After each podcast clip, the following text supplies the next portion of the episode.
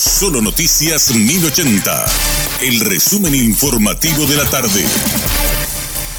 Hola, soy Richard Toñanes y este es el resumen informativo de la tarde. Marilyn Renfeld, investigadora y antropóloga, habló de la importancia del líder nativo Alcides Morilla Romero para la comunidad Paitauterá. El mismo fue asesinado el domingo por el grupo criminal EPP son los líderes espirituales de esa comunidad, tienen una importancia capital en la vida de esa comunidad. Y sobre todo ese ya su cabenda, el cerro Guazú que nosotros le llamamos, es un cerro sagrado de los Pantautera, es allí donde se da el origen del mundo. Esta señora Digna Morilia, que es la hermana de Alcide, hace rato que ella viene anunciando eso en todos los foros que están bajo el fuego cruzado ahí del EPP cómo el EPP está llevando, llevan a niñas chiquilinas para violarlas. Hace rato que está ocurriendo esto. Esta gente no tiene ninguna compasión de nadie. Hablan con su discurso, ¿verdad? Supuestamente de reivindicación, pero fíjate a quiénes atacan. Sí, a los más, pobres. Los pobres.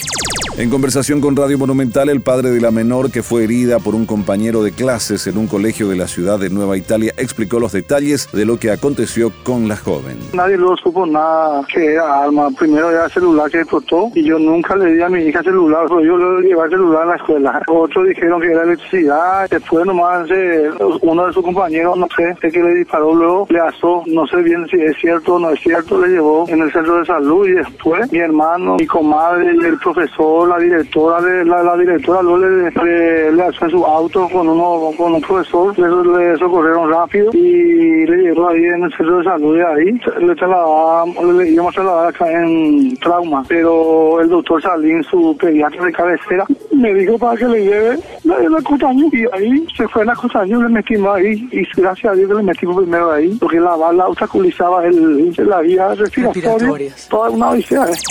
Imprevistamente, familiares de Carmen Villalba se apersonaron hasta el Buen Pastor junto con el ataúd de Osvaldo Villalba, solicitando autorización para ingresar al lugar y que su hermana pueda despedirse. Posteriormente, una dotación policial llegó hasta el penal de mujeres, motivo por el cual se autorizó el ingreso por cinco minutos. Daniel Benítez, viceministro de Política Criminal, dio detalles sobre el caso. Sí, en principio no fueron información de que, eh, de que querían ingresar el cuerpo del, de Osvaldo Villalba que se pueda despedir su hermana Carmen.